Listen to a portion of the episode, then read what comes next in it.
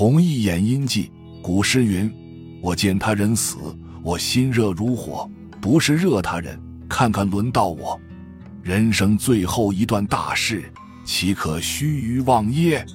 另为讲述，四分六章，如下所列：病重时，当病重时，应将一切家事及自己身体悉皆放下，专一念佛，一心希冀往生西方。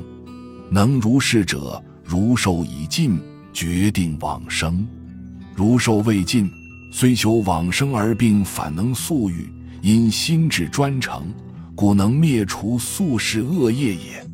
倘不如是放下一切专一念佛者，如寿已尽，决定不能往生，因自己专求病愈，不求往生，无有往生故。如寿未尽，因其一心希望病愈，妄生忧怖，不为不能速愈，反更增加病苦耳。病未重时，亦可服药，但仍需精进念佛，勿作服药愈病之想。病既重时，可以不服药也。于昔我病时事，有劝言医服药者，说即谢云：“阿弥陀佛，无上医王，设此不求，是为痴狂。一句弥陀阿切陀药，舍此不服，是为大错。”因平日尽信净土法门，谆谆为人讲说，今自患病，何反设此而求医药？可不谓为痴狂大错也。若病重时，痛苦甚剧者，切勿惊惶。因此病苦乃宿世业障，或亦是转未来三途恶道之苦，与今生经受已宿了常也。自己所有衣服诸物，已于病重之时，即是他人。若依地藏菩萨本愿经，如来赞叹品所言供养经像等，则弥善矣。若病重时，神识犹清，应请善知识为之说法，尽力安慰。举病者今生所修善业，依详言而赞叹之，令病者心生欢喜。无有疑虑，自知命中之后，诚思善业，决定生息。临终时，临终之际，切勿询问遗嘱，亦勿闲谈杂话，恐彼牵动爱情，贪恋世间，有爱往生耳。若欲留遗嘱者，应于康健时书写，妇人保藏。倘自言于沐浴更衣者。则可顺其所欲而使为之。若言不欲或进口不能言者，皆不须强为。因常人命中之前，身体不免痛苦，倘强为移动沐浴更衣，则痛苦将更加剧。是有发愿生息之人，临终为眷属等移动扰乱，破坏其正念，遂至不能往生者甚多甚多。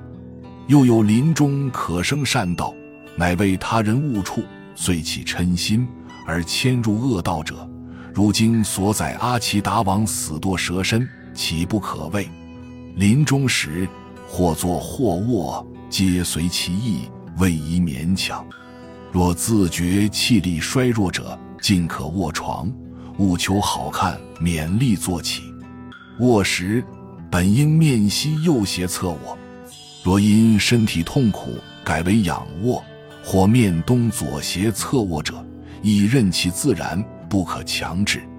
大众助念佛时，应请阿弥陀佛接引像，供于病人卧室，临彼主事。助念之人多少不拘，人多者一轮班念，相续不断，或念六字，或念四字，或快或慢。皆须欲问病人，随其平日习惯及好乐者念之，病人乃能相随默念。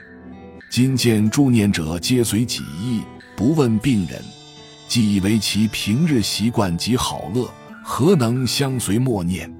余愿自今以后，凡任助念者，于此一事切宜留意。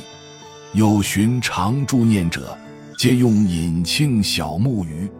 以鱼经验言之，神经衰弱者，病时甚为引磬及小木鱼生，因其声尖锐，刺激神经，反令心神不宁。若依于意，应免除引磬小木鱼，仅用阴声助念最为妥当。或改为大钟、大盘、大木鱼，其声宏壮，闻者能起肃静之念，实胜于引盘小木鱼也。但人之所好各有不同，此事必须预先向病人详细问明，随其所好而试行之。或有位移，尽可随时改变，万勿固执。命中后一日，即以命中最切要者。不可急忙移动，虽身染变秽，异物即为洗涤，必须经过八小时后，乃能浴身更衣。常人皆不注意此事，而最要紧。唯望广劝同仁，以此谨慎行之。命中前后，家人万不可哭。哭有何意？能尽力帮助念佛，乃于亡者有实益耳。若必欲哭者，须四命中八小时后。顶门温暖之说，虽有所惧，然亦不可固执。但能平日信愿真切，临终正念分明者，即可正其往生。命中之后，念佛已毕，即锁房门，深防他人入内，误触亡者。必须经过八小时后。乃能御身更衣。前文已言，今在尊主，切记切记。因八小时内若移动者，亡人虽不能言，亦觉痛苦。八小时后着衣，若手足关节硬，不能转动者，应以热水淋洗。用布搅热水，围于臂肘膝弯，不久即可活动，有如生人。练衣宜用旧物。不用新者，其心一应不失他人，能令亡者祸福。不宜用好棺木，亦不宜作大坟。此等奢侈事，皆不利于亡人。见亡等事，七七日内，与严僧众见亡，以念佛为主。若诵经、拜忏、咽口水露等事，虽有不可思议功德。然现今僧众视为具文，敷衍了事，不能如法，含有实意。印光法师文钞中屡斥解之，为其为属场面，徒作虚套。若专念佛，则人人能念，最为切实，能获莫大之利益。如请僧众念佛时，家族亦应随念。但女众宜在自室或布帐之内，免生机意。凡念佛等一切功德，皆宜回向普及法界众生，则其功德乃能广大，而亡者所获利益亦更因之增长。开吊时宜用素斋，万物用荤，只杀害生命，大不利于亡人。出丧仪文，切勿铺张。无徒生者好看，应为亡者惜福也。七七以后，亦应常行追荐以尽孝思。莲池大师为年终常须追荐先王，不得为以得解脱，遂不举行耳。本集就到这儿了，感谢您的收听，喜欢请订阅关注主播。主页有更多精彩内容。